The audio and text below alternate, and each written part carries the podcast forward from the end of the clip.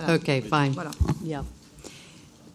So, as uh, Sylvie Bach said, uh, for those of you who don't know Penn, uh, he was an American photographer uh, whose career at Vogue magazine spanned an amazing 60 years, the whole last half of the 20th century and the first decade of this one.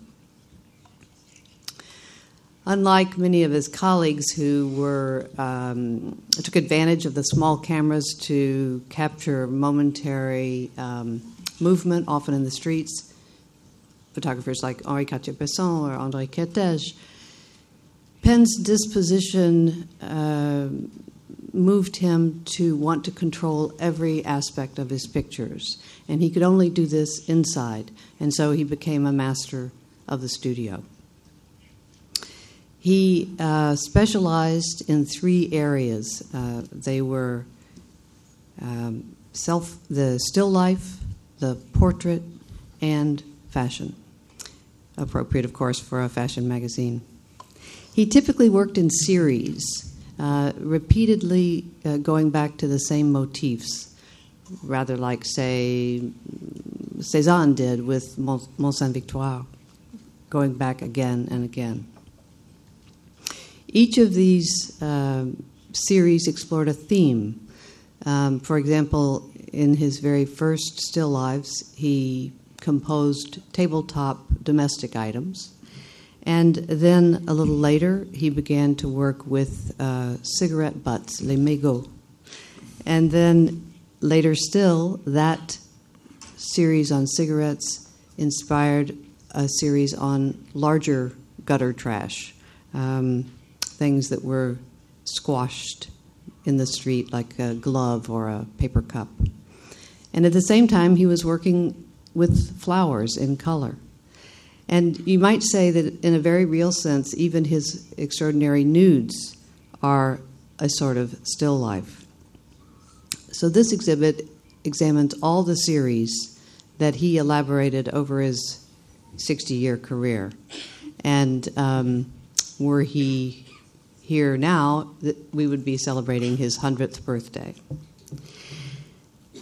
So, we will uh, explore first um, a few of his pictures of uh, people and of fashion. He worked for about a year in one of the large department stores in New York City um, as a designer and as, a, as an advertiser, actually.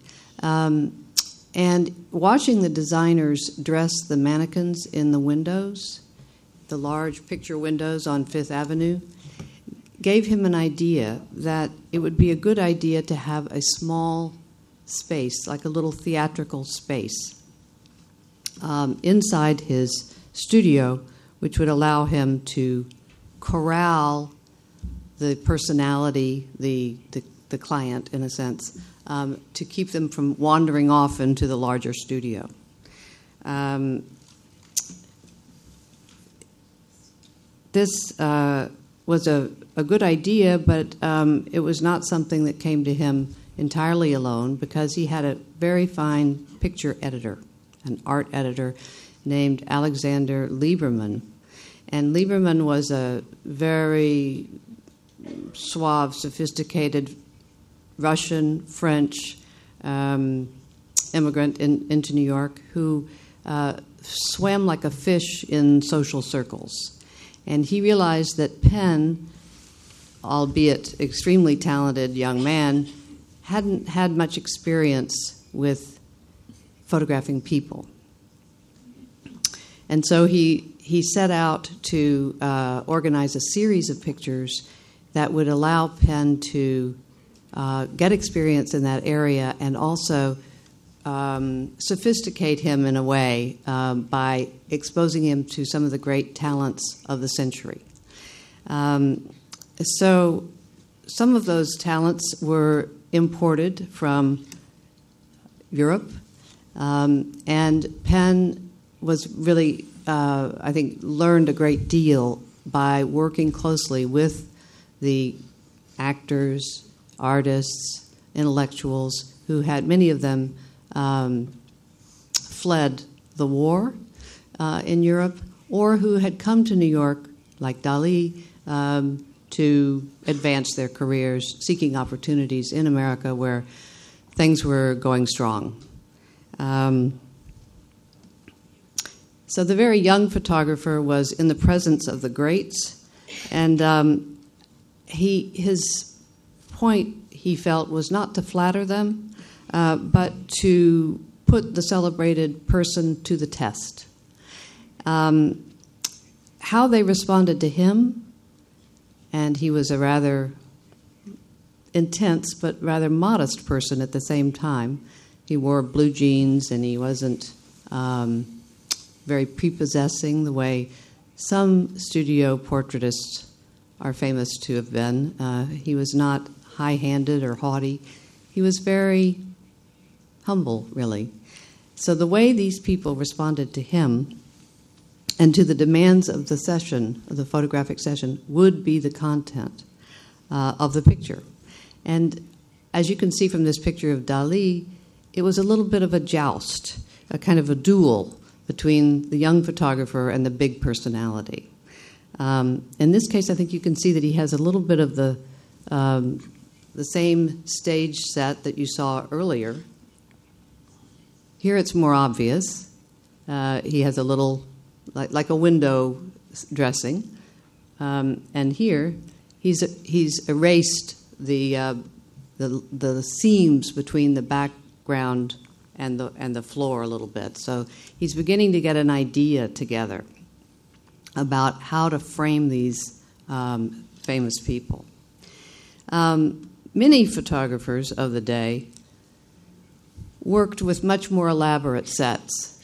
Uh, they had big celebrities, personalities in front of them, and they framed them with curtains and with columns and with, you know, elaborate fancy furniture, and often in a paneled drawing room with boiserie and chandeliers and flowers. And um, this is Marlene Dietrich in, in two images of the sort.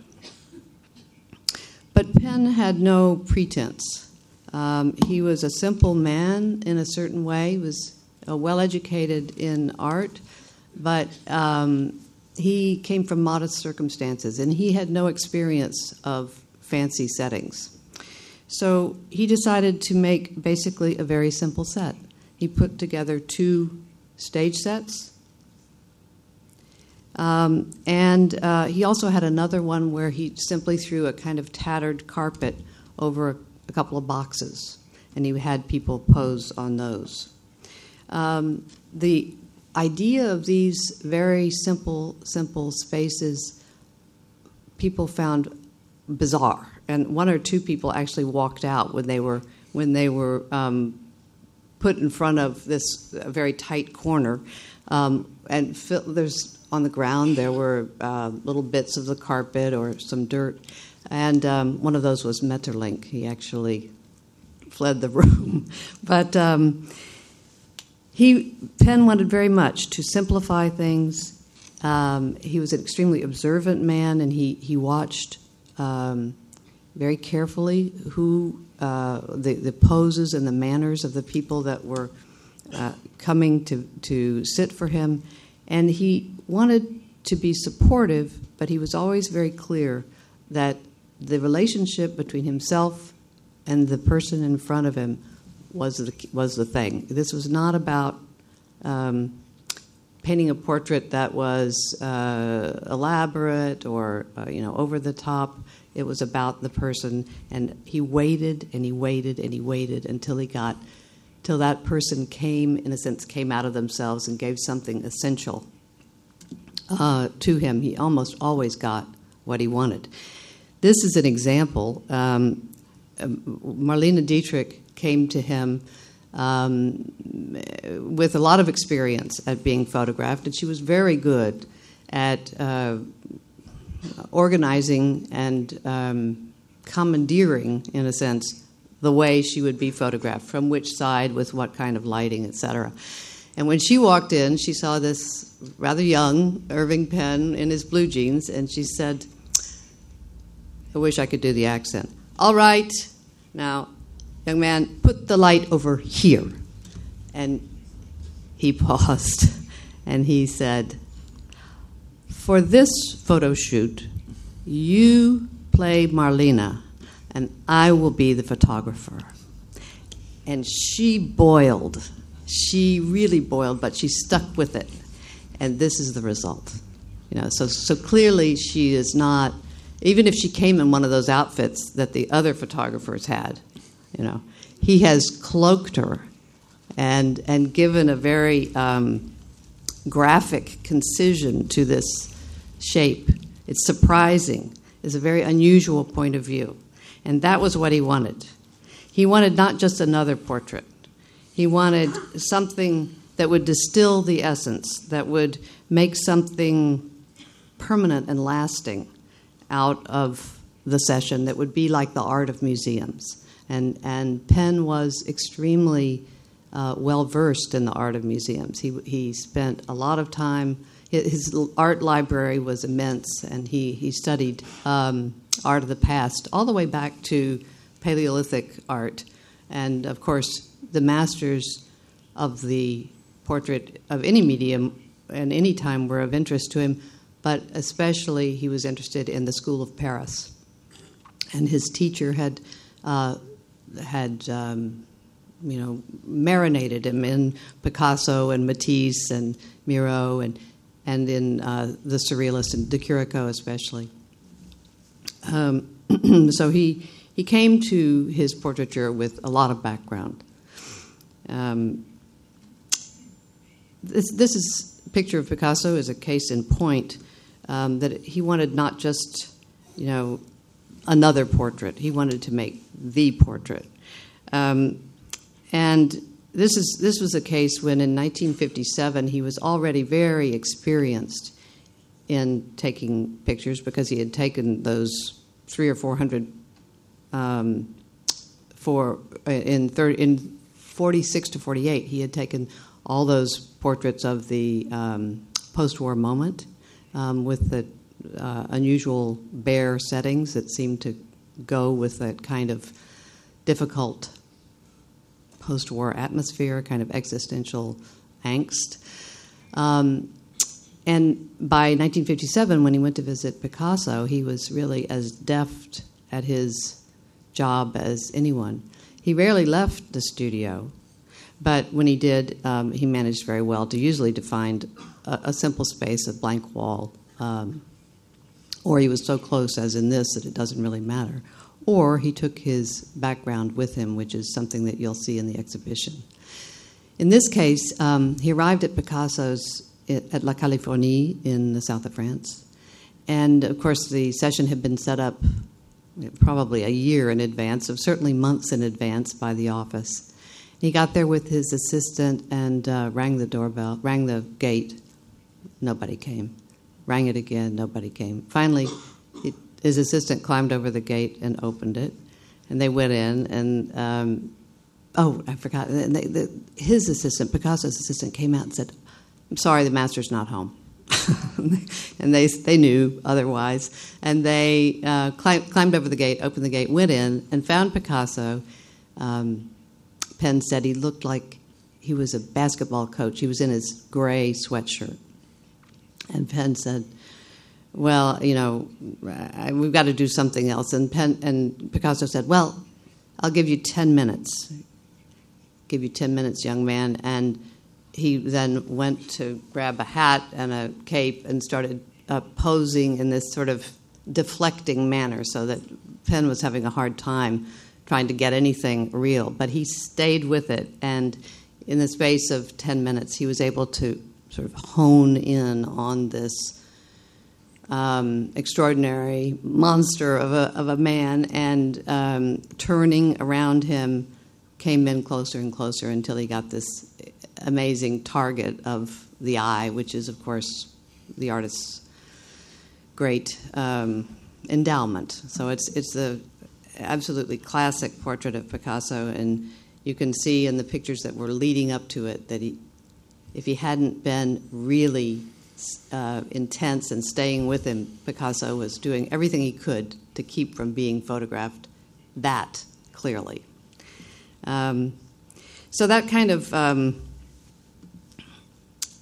uh, use of fashion in, in, both this and the Marlene picture, you can see already that um, he's really more interested in the person than in the dress, you know?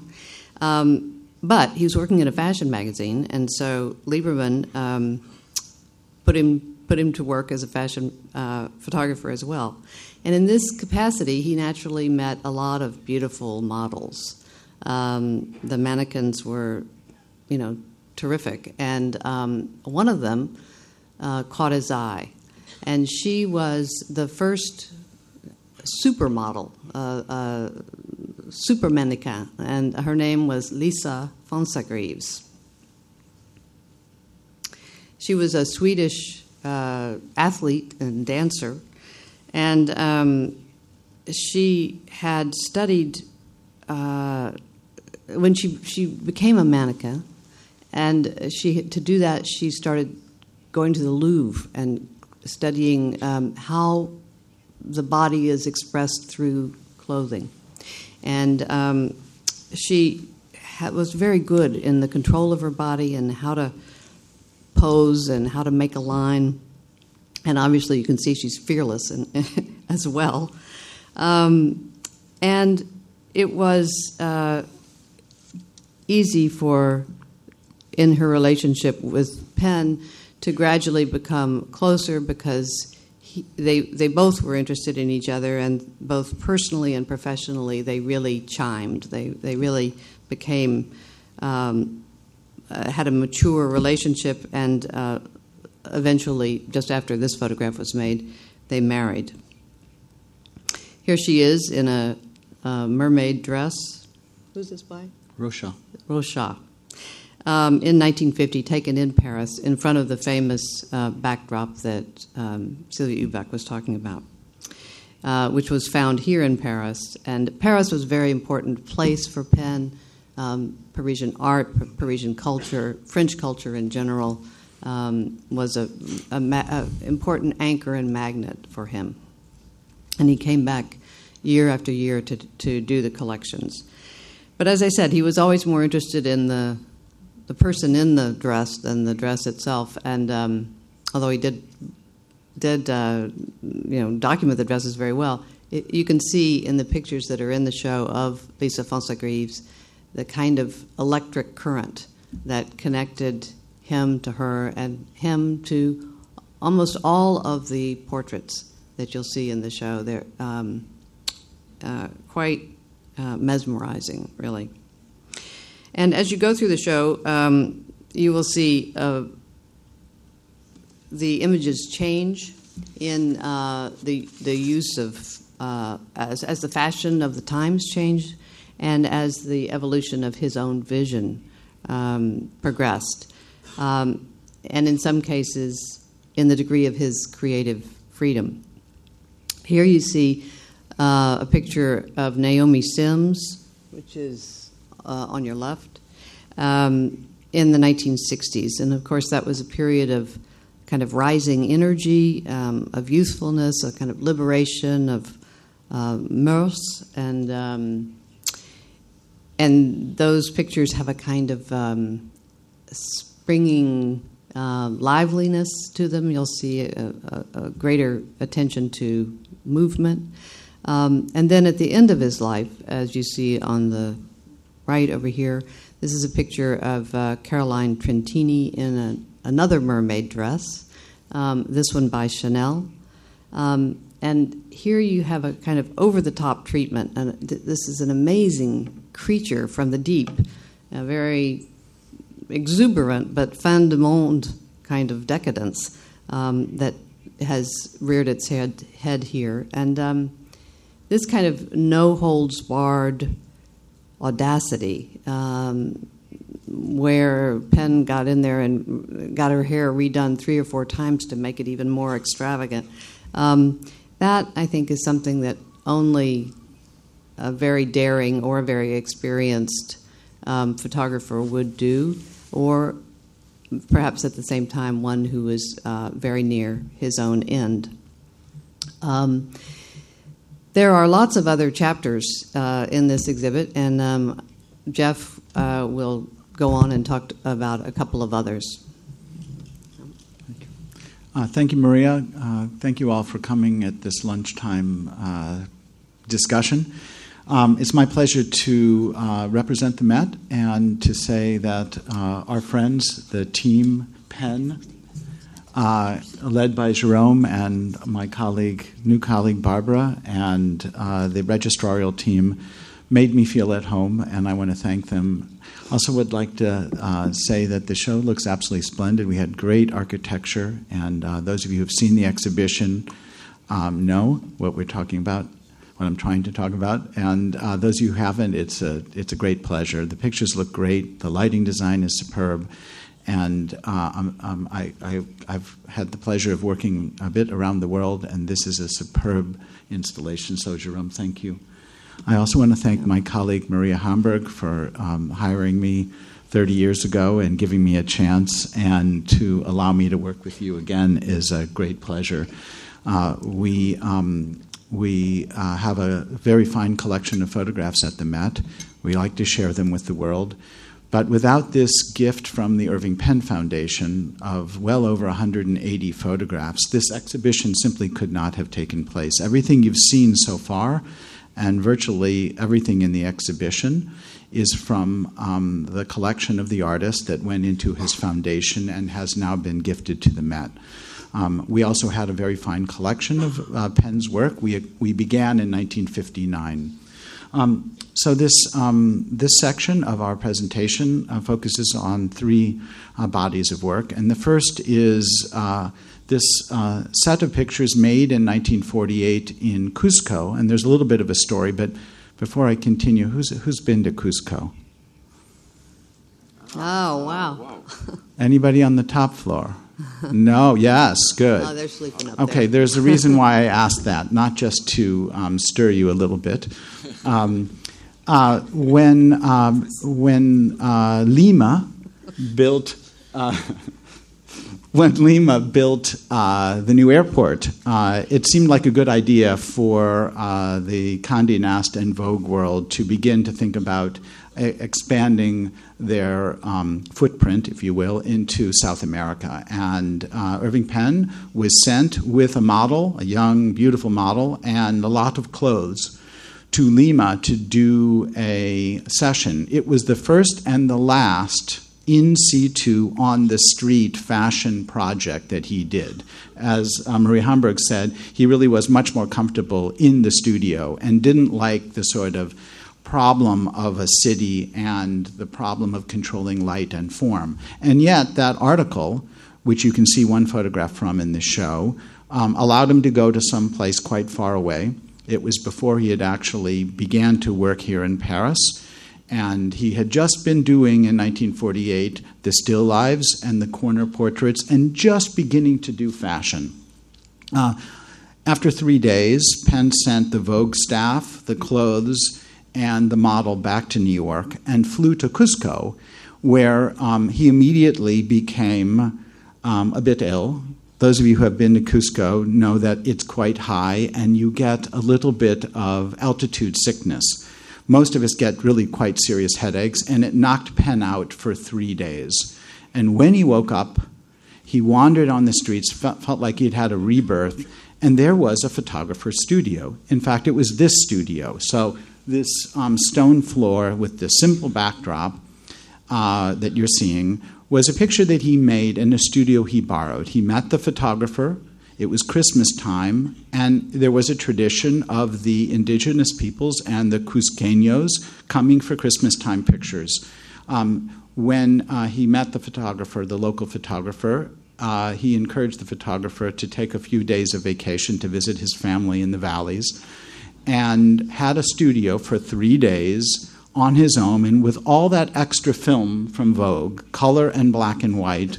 He went to work. And the very first day, all of the subjects were there for their picture from the local photographer. And instead of finding him, he found Penn, who was a gringo who didn't speak Spanish, certainly didn't speak Quechua, which many of the subjects, including these folks, seem to have spoken.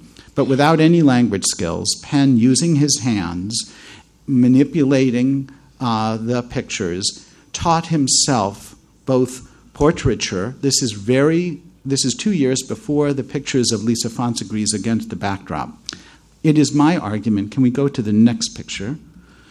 It is these are more pictures. This is a recto verso, um, a single figure, double figure. Yeah. Um, you see the simple backdrop. It is my um, sort of belief that those days, which he shot several thousand photographs, many of them in color, which he then converted into black and white, which we'll talk about in a minute. This was an experience that it would have taken him years to accomplish in the Vogue studio in New York. This studio had happened to have north light. It had this simple backdrop, and um, once Penn um, gave a little uh, bit of support, that is to those first subjects, they went home and told their neighbors and friends that this crazy uh, photographer from New York was paying you to pose for your picture.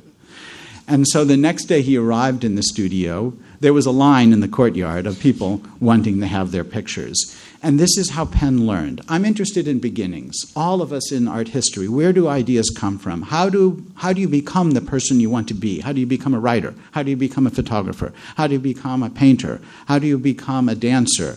we do by doing. And I think these days, literally three days in Cusco, taught him a lot about the draping, about lighting, about camera distance, about the height of the camera. The camera is very low. And if you see in the studio um, section of the exhibition, the camera is placed approximately exactly as Penn would have used it, which is about belly height. What's belly? Stomach. Here. Voila. Okay. Um, so um, this is something interesting. The other thing is that he learned how different individuals respond to the camera. And when you shoot as much film, and he couldn't process it in Cusco. So he took it back. He didn't know what he had. He kept on working. It was teaching. And he was choosing who his subjects were in a different kind of a way than he ever had the ability to in in, in New York in the sort of fashion genre. But these pictures are about clothing, they're about stance, they're about attitude, they're about the language of form. Penn, unlike some other photographers, really believed in the beauty of gravity and how people stand and how they balance and how they put their hand on their hips. All of this is what builds a great photograph ultimately, these are the details that when you, it's the through line that comes through all of the fashion work, all of the beauty work, the still life, and it's about touch. Uh, let's go to the next one, please. Um, this is an interesting picture. It's, all of these are in the exhibition. This is a picture, um, and uh, what's interesting is that the mother, uh, look how low the camera is. We're looking under the hat, we're looking under the chin. But even the little kid, is raises um, his or her head up. His or her? Hard to say. Hard to say. Um, but the um, the title that Penn gives, and the, all the titles in the show are his, is that it's a mother and posing child. So he couldn't control the fact that this kid knew who he or she wanted to be, and it creates a really different kind of dialogue. But the relationship between parents and children, between individuals, um, is something that makes that distinguishes Penn. He was a great photographer of groups of individuals. He was a great photographer of groups of objects. One of the first pictures in the show is called After Dinner Games. Each of the elements are touching one another. So, in hiding underneath all of the portraits and the fashion work, for me, is this sort of language of um, playing, um, playing with objects in this frame. Penn always wants you to know that he's making a picture. Unlike other photographers who suggest it's the real world, Penn's pictures are constructed. And they're constructed with unbelievable excellence and balance and understanding of light and form. Um, I just want to show you in the next picture how these images ran. Hold on. Um, hold on. Um, so, as I said, yeah, we have time. As I said, um, many of the photographs were made in color. And the reason was that Vogue is a, is a color magazine, and it was luxe. It was a very fine magazine. It had color covers. Um, and it distinguished itself from some other magazines, lesser magazines, because it ran so much color. Um, and uh, but Penn couldn't control the color until years later, decades later. So most of the prints that most of the images that were that were originally photographed in color, Penn converted, which is its own art, into beautiful black and white prints or platinum prints. And as I, as I have said in, in much of uh, the work um, we did in New York, he was a great image maker, but he was a stunning object maker. When he comes back with all of these pictures, Liberman at Vogue not only publishes the, uh, the Lima fashion pictures, but he also publishes these unplanned, unexpected pictures. And uh, this is a not so sharp slide of a double spread in Vogue that ran after the fashion series. And you can see how Penn is making a typology of form. He's studying the language of the people, the indigenous customs, their stunning textiles, the way they wrap their bodies, hold their clothes, and he's also beginning to explore another area, which are workers with their, the tools of their trade. And I think you can see in the bottom row, second from the right, um, that same picture as it was. And Jerome, if we could go backwards, just one. So here we are, and now we see it again. Also, notice the grid format. Um, the grid becomes a typological form. It's kind of like a Linnaean system. It allows us to compare and contrast. It's a very useful tool for modern artists. Those of you who know August Sander, Bernd, and Becher, the grid becomes, in the late part of the 20th century, a conceptual tool that artists use. It's the same way in which science organizes its history. Um, it goes back pre Darwin to the idea of how, how is this um, how is this finch like and different from the next one? So there's, there's these, there are these qualities in Penn's work and how they appear in the magazine. Penn's pictures were immediately recognizable in the magazine. People couldn't wait to find the next issue to look for the Penn. This is what made him such a, an important uh, artist for, the, for, the, for, the, for, for Vogue. So let's go to the next one he begins to um, realize that the porters at the market in Cusco and the hat vendor, this is the man who wears too many hats and is selling trinkets on the street. These are great subjects, and there's a long tradition, a long tradition of petit métier or um, um, small trades or street workers, and he's going to come back to this two years later here on the, here in Paris when when he rents, uh, Vogue rents him a studio, and in that studio, um, Penn is going to make those great pictures of Lisa Fonsagrives and the other models in the big couture show. So, can we go to the next? So, we're now in Paris, um, and what's a pleasure is that we have been able to bring this backdrop that you saw behind Lisa Fonsagrives in the mermaid dress and in many other outfits. Um, We've brought that, ba- that studio backdrop back to Paris. So it left in 1950, and in 2017, 67 years later, it has come home for you. Okay, you can have your own picture. We all have one of these. You can make your own picture, if you will, against the backdrop, which became famous.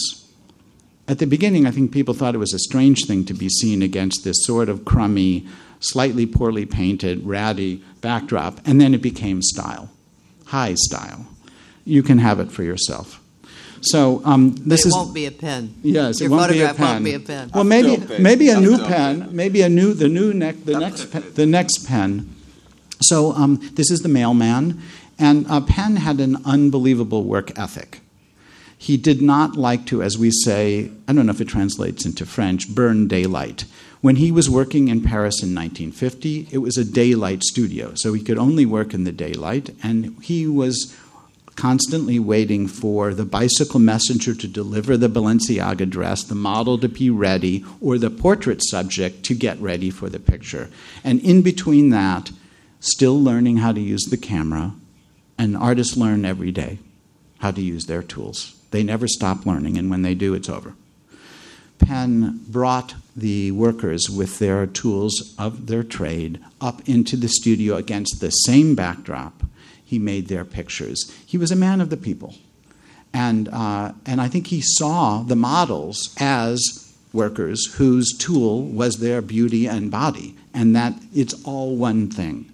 So here's um, one of the pictures he made. This was not made for Vogue per se, but it was in their studio, in their film, with their assistants and Penn. And when he brought these pictures back, um, they were published both first in Paris, in Paris Vogue, and then he took the studio and uh, this idea to London, where he got married to Lisa Fonsagrives. We're going to look at the London picture next, I think. Yes, there's the fishmonger in London. And then he even brought the backdrop all the way across the Atlantic to New York. And in each case, he placed the studio, he placed the backdrop in a north light lit studio. And what's interesting is that the light comes from the right in Paris and in New York, and you can see that the light comes from the left in, in the picture of the tree pruner with his saw. Um, these are pictures that um, I'm quite keen on. They, um, they remind me of the 19th century photographic tradition, the daguerreotype, the small cased objects born here in Paris, where individuals, for the very first time, were able to have their own likeness made. Photography was always a democratic tool. And in this great democratic tradition, we have a 400 year old tradition of street cries and petit métier it was in Atget, it's in the daguerreotype era, it's in etching and engraving. And this tradition is not just a Parisian or a London or a New York tradition, it's a world tradition. I've been collecting the same, I've been tracking photographs from, from Moscow, from Lima, from New York, all around the world. And Penn's work is the highlight of this. It, it, it is the exemplar of a whole tradition. And in um, many ways, I think those of you who know the work of August Sander will say, well, this is, this is a kind of um, reference. It's leaning on Sander's tradition. It's hard to track that, honestly, because in the US, Sander was not very well known. Penn knew Evans, Evans knew Sander. Evans responded to Sander, and Penn knew Evans. He also knew many of the other traditions, and he knew Atget, courtesy of Berenice Abbott. And Atget was also working with Petit Métier, and um, those of you who collect postcards know there's a great series of Petit Métier, and um, uh, Okay, so we're going to move on. Okay, so um, these images, uh, next please, sorry these images then run in Vogue. And what did they look like in a fashion, in a, high, in a couture magazine, in a high style magazine? These individuals from the streets brought up into the studio, photographed exactly like the most beautiful models of the day. They looked extraordinary. And they ran in 1950 and 51 in the pages of, of Vogue. And I think it it was about the change that Maria alluded to, the change of a tradition. And that change of a tradition was this magazine does not have to be just about one thing, it can be about many things. It can be about the beauty of work and the common uh, language that's shared by all of us. So I, am just showing you how this ran. These are Americans, and they, own, they do not have individual names, they only have the work that they did. Next, please. Um, we're going to jump forward in time, and you'll, I hope, see the link.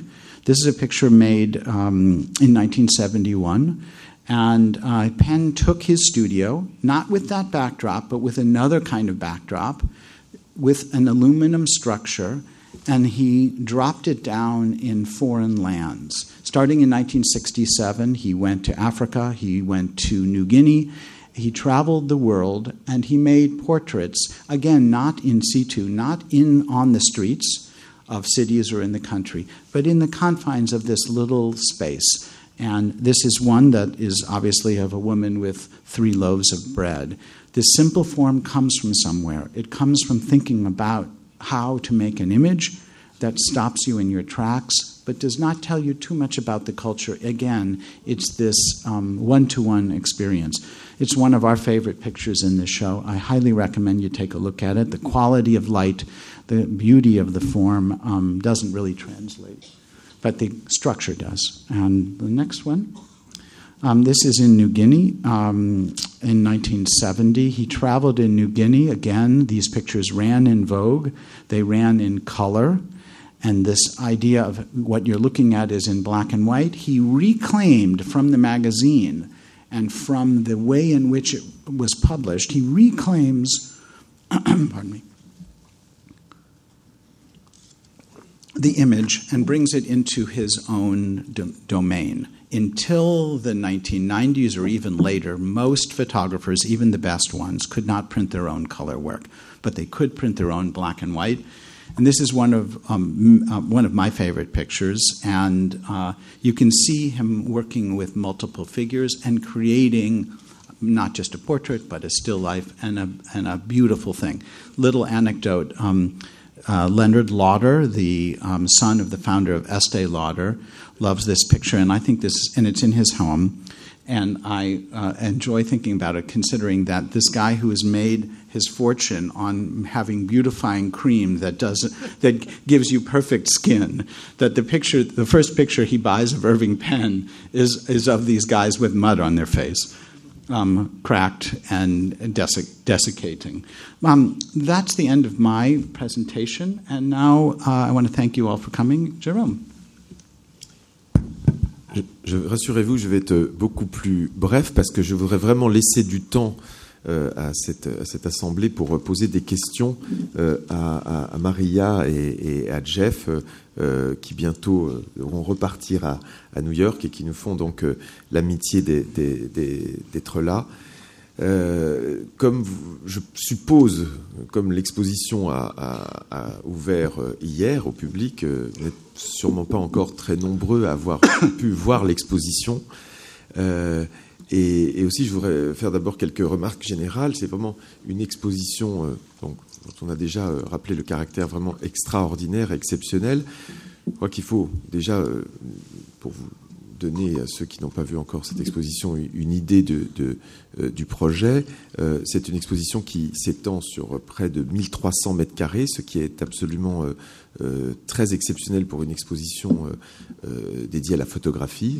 Malheureusement, la photographie est parfois cantonnée dans des, dans des espaces plus réduits, et là, c'est extraordinaire d'avoir ce long parcours des, des, des, galeries nationales pour pouvoir vraiment et là je salue tout le travail qui a, été fait, embrasser la carrière de Penn dans sa diversité, dans sa richesse, dans sa complexité, par-delà et au-delà, y compris si c'est très important, euh, euh, les, euh, les, le, le, les, icônes, les, les, genres pour lesquels on associe plus facilement Penn. Pense à la mode, je pense aux, portraits et même aux petits métiers qui ont eu une fortune exceptionnelle, et c'est bien normal quand on, quand on comprend euh, l'importance euh, euh, de, de, ces photographies. Donc cette exposition, elle va vous montrer des photographies euh, qui s'étendent de 1939 à 2007, jusqu'à la dernière photographie euh, d'Irving Penn. Et on, je poserai une question à Maria là-dessus. Une, nature morte, une simple cafetière euh, napolitaine qui est chargée d'une force euh, euh, poétique. Euh, c'est une véritable radiation d'émotion et de poésie que de, voir cette photographie que nous avons voulu placer un peu en retrait, un peu après, comme une sorte de postface, comme une sorte d'épilogue, pourrait-on dire de façon, voilà, voilà, voilà, euh, euh, de façon plus, plus littéraire. Je crois que ce que montre euh, cette exposition, euh, et c'est bien que cette rétrospective euh, vienne au Grand Palais après euh, les rétrospectives dédiées à Helmut Newton, à Robert Mapplethorpe, à, Raymond Depardon, euh, à Sédou Keïta, qui étaient chacun avait euh, transcendé euh, un des genres de la photographie, photographie de mode pour Newton, la photographie plasticienne pour Mapplethorpe, la photographie de portrait pour Sédou Keïta, photographie de reportage, de reporter pour Raymond Depardon, c'est que au fond, euh, cette exposition Irving Penn, elle nous montre qu'Irving Penn est le résumé à lui seul de toute la photographie. Et je crois que cette exposition, elle vient après ces rétrospectives, parce que aussi Penn, d'une certaine façon, couvre tous ces champs. Et euh, on est surpris de voir à quel point il a excellé dans tous ces genres de la photographie et à quel point surtout il a imposé un style, son style. Irving Penn, c'est vraiment un créateur de monde. Et c'est en cela que c'est un grand artiste, et c'est en cela, je crois, que il réconcilie s'il en était besoin, la photographie avec la peinture et la sculpture. Il nous montre que être photographe, c'est une autre façon d'être peintre ou d'être sculpteur, et, notamment, on va le voir avec deux, euh, séries. On parle souvent du, du, terme photoreporter. Je pense, en regardant de plus en plus d'expositions, qu'il faudrait inventer un autre terme pour peine, absolument. Et je propose photoplasticien, parce que aussi, et Maria et Jeff l'ont mentionné à plusieurs reprises, ce n'est pas un photographe qui a travaillé seulement avec ses yeux, avec son intelligence, avec son imaginaire et son savoir, c'est aussi un photographe qui a travaillé avec ses mains. C'est quelqu'un qui passait, hein, Maria euh, euh, le répétait, beaucoup de temps chaque semaine à faire des tirages photographiques, à chercher cet objet parfait dont, euh, Jeff parlait. Les 230 photos que vous allez voir dans l'exposition ont toutes été exécutées des mains d'Irving Penn. Et ça, c'est quelque chose qui est, euh, euh, je crois, très important, vous allez voir, dans, dans l'émotion qu'on ressent devant, devant ces tirages. Pourquoi? Parce qu'il a excellé dans la fabrication de cet artefact qu'elle peut être la photographie. Et vous allez voir aussi, on a parlé des évolutions des thèmes, de l'évolution du regard, mais il y a aussi des évolutions techniques. Il y a on a la chance d'avoir un très grand nombre de tirages au, platine, donc ce, procédé euh, euh, très sophistiqué du, platine palladium. Il l'a travaillé euh, comme personne. Et je dois dire, sans citer l'autre photographe auquel je pense, que pour avoir travaillé avec d'autres tirages platine pour d'autres photographes qui ne faisaient pas eux-mêmes les tirages platine, que l'état de conservation des tirages platine de peine est assez extraordinaire, alors que le platine est très fragile et que pour d'autres photographes, dont je ne citerai pas le nom, mais qui ont fait pourtant les photos après peine, après ces tirages de 72, eh ben, il faut aujourd'hui restaurer tirages platine, même s'ils ont été conservés par de grands musées euh, new-yorkais euh, euh, par ailleurs. Donc ça, c'est quelque chose que vous allez voir. Et euh, euh, euh, Jeff et Maria ont eu cette idée extraordinaire pour bien montrer ça, parce que comment matérialiser ça pour le visiteur de l'exposition eh C'est de nous montrer un moment quatre tirages de la même photographie, Girl Drinking, donc la femme en train de boire, Mary Jane Russell, 1949, et on voit quatre tirages, les années 60, 70, jusqu'à 2000, deux tirages argentiques, deux tirages au platine. Et en voyant cette vitrine, vous allez voir quatre interprétations très différentes du même cliché. On pense, moi j'ai pensé, à la cathédrale de Rouen par Monet. Il a fait 38 fois Monet, vous savez, la cathédrale de Rouen, dans le même cadrage, la même photo, mais avec à chaque fois une lumière différente, qui est à chaque fois une interprétation différente, une modalisation différente du, sujet spécifique. Mais là, c'est la même chose. Et on voit à ce moment-là, s'il en était encore besoin, parce qu'on le voit tout au long de l'exposition, à quel point euh, Penn a été vraiment ce qu'on pourrait dire, même si c'est un terme, vraiment un plasticien et un peintre euh, euh, en photographie.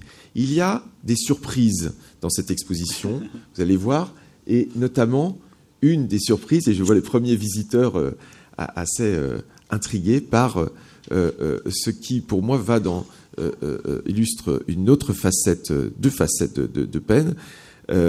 c'est cette série appelée les cigarettes début des années 1970, et qui ne sont pas en fait des cigarettes, mais comme euh, Maria disait, des mégots de cigarettes, qui est quand même, comme vous voyez, euh, très différent. Des cigarettes euh, bien, déjà bien consumées, des détritus, le rebut du rebut, ce qu'on écrase avec sa chaussure, vraiment l'objet le, moins intéressant a priori, et dont peine va, pardon, je, et dont peine va, oui, je vais trop vite là. Et dont peine, voilà, ça sera la, dernière euh, chose. Et dont peine va, va euh, euh, tirer des objets artistiques d'une sophistication incroyable. tirage au platine. vous allez voir une large série de ces cigarettes. Et là, on remercie vraiment le maître d'avoir permis ça parce qu'on voit vraiment dans son ampleur que ce n'est pas quelque chose d'accidentel comme ça, mais vraiment une série pensée comme telle, travailler jusqu'au bout euh, de, de, ce programme. Et cette série de, de, natures mortes, qui sont au fond pratiquement presque des vanités, tant elles sont euh, empreintes aussi de, euh, ben voilà, d'une certaine gravité, du signe du temps, de mort, de beaucoup de choses.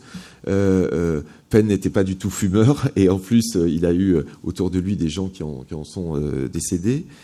Mais moi, j'ai pensé, en, voyant la première fois que j'ai vu ces, cigarettes de peine euh, traitées euh, comme de véritables peintures, des objets d'une grande radicalité, mais d'une très grande force poétique, que Penn était vraiment un grand poète au sens où Victor Hugo l'entendait. Il n'y a pas de bon ou de mauvais sujet pour la poésie, il n'y a que des bons et des mauvais poètes. Et j'ai pensé à cette phrase de définition de la poésie selon Baudelaire Tu m'as donné ta boue et j'en ai fait de l'or. Et je me suis dit, Penn, en fait, il a dit Tu m'as donné tes mégots et j'en ai fait de l'art. Et c'est vraiment, euh, pardonnez la formule, mais par-delà la formule, il y a vraiment quelque chose. On a parlé du Penn plasticien. Je voulais vous dire que dans cette exposition, ce qui transparaît au sortir de l'exposition, c'est que Penn est aussi et d'abord peut-être un grand poète. Un grand poète. Un grand poète qui a aussi, et ça, c'est une des surprises aussi de l'exposition pour beaucoup, euh, réalisé des nus, des nus photographies beaucoup moins connues, et pour cause, parce qu'elles ont mis beaucoup de temps avant d'être acceptées et, montrer qu'elles n'ont pas été publiées par, euh, par, Vogue à l'époque. Ces, ces photographies, c'est plus le peintre en photographie, c'est le sculpteur en photographie. Et ces photographies, elles datent de 1949-1950.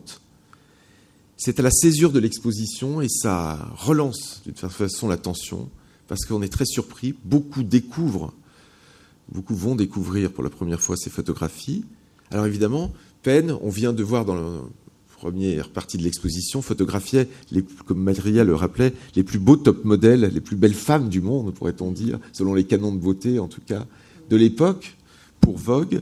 Et au même moment, dans les mêmes moments, les mêmes années, pour son travail plus personnel, il choisit des femmes beaucoup plus en chair pour en montrer toute la, sensualité, pour euh, euh, des morceaux de corps euh, qui semblent sculptés, des cadrages, très qui parfois tendent à l'abstrait et qui font, j'aimais bien ce, que tu disais, Maria, qui deviennent presque des natures mortes.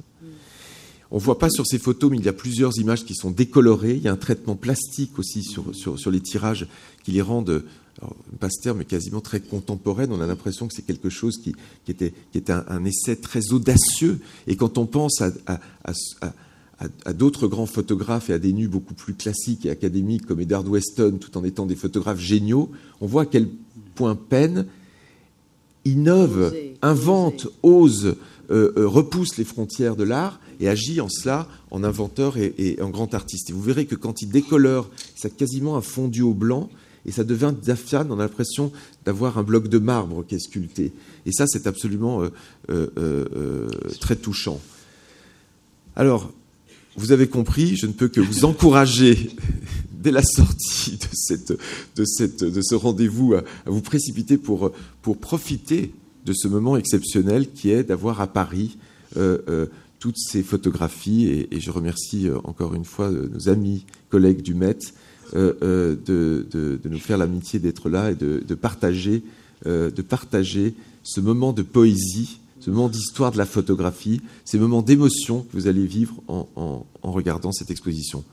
Merci, et s'il y a quelques questions, et si on a un peu de temps, mais je demande à Elisabeth Grassi de nous dire si on a un peu de temps pour des questions. Oula. Alors, est-ce qu'il y a une, une question? Oui merci beaucoup. J'aurais beaucoup, beaucoup de questions. Je vais essayer déjà d'en faire une. Euh, à l'exposition Dior, j'ai vu qu'il y avait des, des, photos Avdon et il y avait des photos Irving Penn, justement.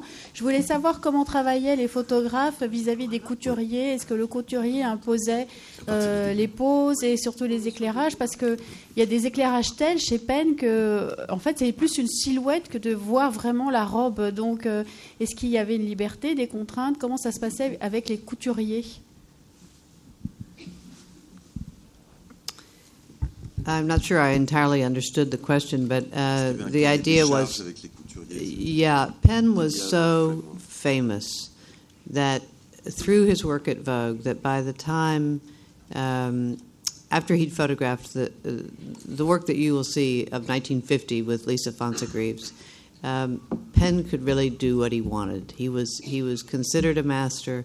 In fact, having a portrait made by Penn was a badge of um, status, in fact. You know, um, so while other photographers uh, may have had uh, constraints through their magazines or through the, the couturier.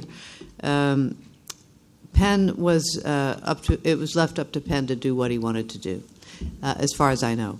Um, however, you know that's a good subject for research, and I, have not uh, explored that you know exclusively for Penn or for you know in the case of Dior or any anything like that. But I know that he himself was interested.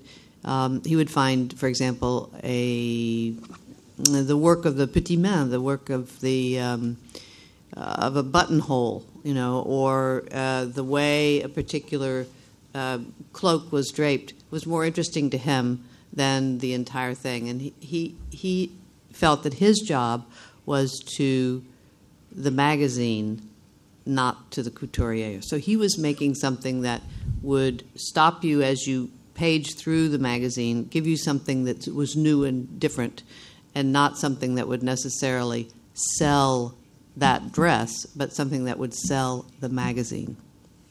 So it's a it's slightly different focus, uh, even though sometimes the dresses are uh, well described also. Elaboration? Well, I would just say that um, sell the idea or convey the idea of the dress and the essence of the style, right. not the whole. Yeah, and the elegance, the in the pose, in the relation of the photographer to the model, um, all of that is part of the allure, which would take the reader to buy the Dior dress. Right. On the page, the caption told you who was the designer, and it also told you all the shops where in to get New it, York, yeah. Philadelphia, Miami, and Los Angeles where you could find that or try to find that. Or the copy of it. in America, often they were knocked off, you know. Okay, we have two in the same row. Yes. Thanks. Did he print his black and white from the color uh, film? Uh, I, we believe he printed all of the black and white work. He, uh, when he made platinum prints, he worked with assistants, but he was the chef and uh, controlled the look of every print. And he, um, he uh, was um, known to be the best printer in his era. Yes, yes, yes, he did. There are Sorry, several pictures sorry. in the show, including the one that you see now, which was originally shot in color, Yeah. and which he then made a you know a black and white from. And uh, however, as he worked, he he often had as he went on in his career. Rather than trying to translate a color picture into black and white, he often had two cameras, one with black and white film and one with color, Mm-hmm. and he would, you know, make make photographs in both um, medium, and then the color would often go to the lab at Vogue, whereas the black and whites and the black and whites might originally be um, developed there, but in terms of making the prints, they were his. Mm. And and the platinum, as Jeff was saying, the platinum was a and, Totally. and Jerome was saying too, that was something that he developed himself from old recipes with the assistance of of his own assistants and uh, something that he worked very hard to perfect, and something that he pleasured himself in. It was a kind of paint. He painted on the, the uh, platinum and the palladium himself with a brush, and no one ever else did that. He, he never let anyone do it because that was his form of kind of meditation and thinking about how the, the picture was going to be expressed, what interpretation he was going to give it as he coated his paper with several coats at different times he, and drying it and then recoating it. He was interpreting and imagining how this picture would be built, just the way a painter would, um, except that he was not dealing in small tash, He was dealing in the overall shape of the tonality, the, the kind of complexion of the picture. There's a very good essay written by our colleague um, at the Penn Foundation, uh, Vasilios Zatse, that talks about how many hours and how extraordinary Penn's the development of his platinum and palladium printmaking process. It's a little complicated to go through with you all, but the essay in the book is very revealing. Some of those prints took 50 hours to make one image. Very few photographers have that much patience. Right, he was extremely patient, and in his portraiture too, people have described what it was like to be photographed by him, and they say, you know, it was really, really a duel. Uh, it was a little bit like going to your psychiatrist because this relationship became so important, um, and uh, so kind of. Um, I don't know, getting to the real basis of what a character or personality is. So Penn would uh, his his colleague and and competitor, you might say, Richard Avedon, who was over at Harper's Bazaar, would say he, he watched you know Penn work and he said you know he's like a poker player playing cards. You know he you have to have a poker face. He would just sit them out, meaning nobody else could ever sit as long as Penn. He would get what he wanted in the end. Yes.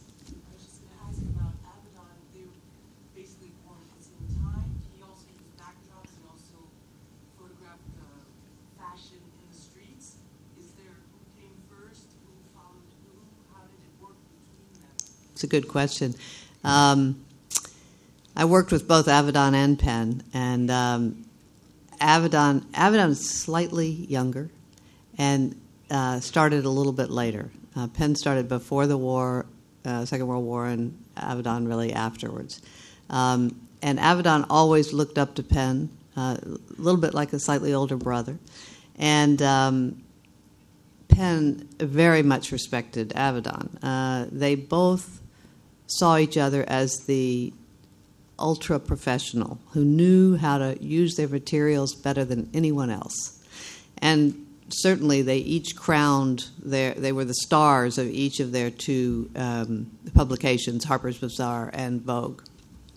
Um, they watched each other like hawks. And um, I think the first thing that they each did when the, when the when the publications came out was to flip through and see what the other one had done. Mm-hmm. Um, Avedon's pictures taken in Paris in, for example, 48, 49, I think were astonishing. I mean, they were, nobody had ever taken pictures like that, where he's in the street and he's setting up uh, shots with the cyclists and the acrobats, and, you know, they're really amazing pictures.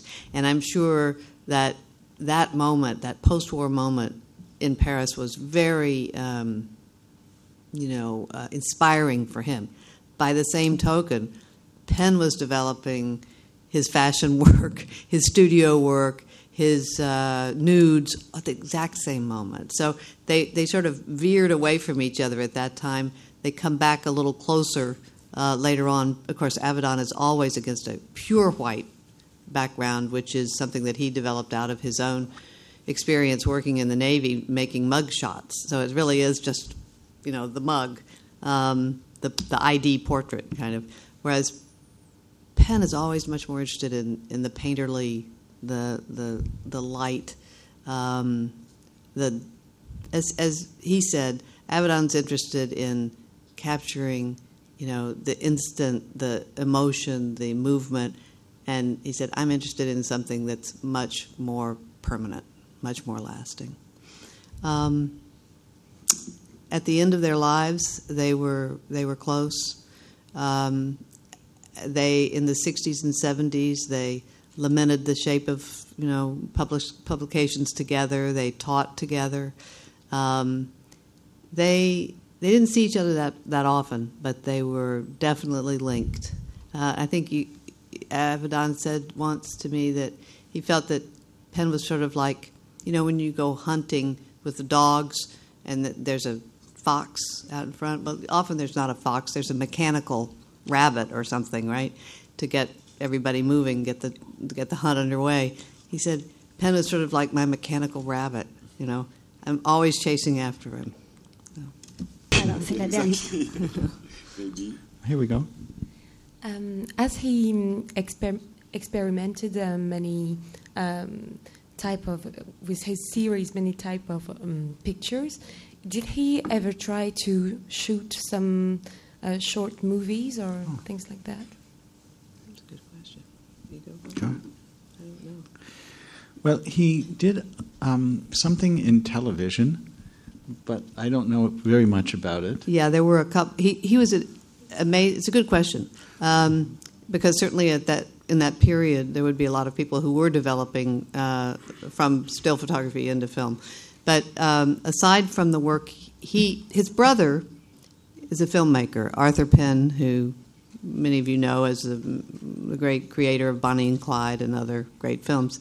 Um, and I think he shared with his brother uh, this sense of being a great director because he could he, obviously he directed people very well, but movement was too much for him, and which is why he's, he wasn't in the street. And when he worked in the in television in the fifties in advertising for just a very short period, um, because his brother was uh, working in television also and, and sort of pulled him in, and there were you know three or four or five cameras working simultaneously on these little films, and he and he said, I, I can't stand it. It's chaotic. It's too much." You know, he he was very very very much more deliberate.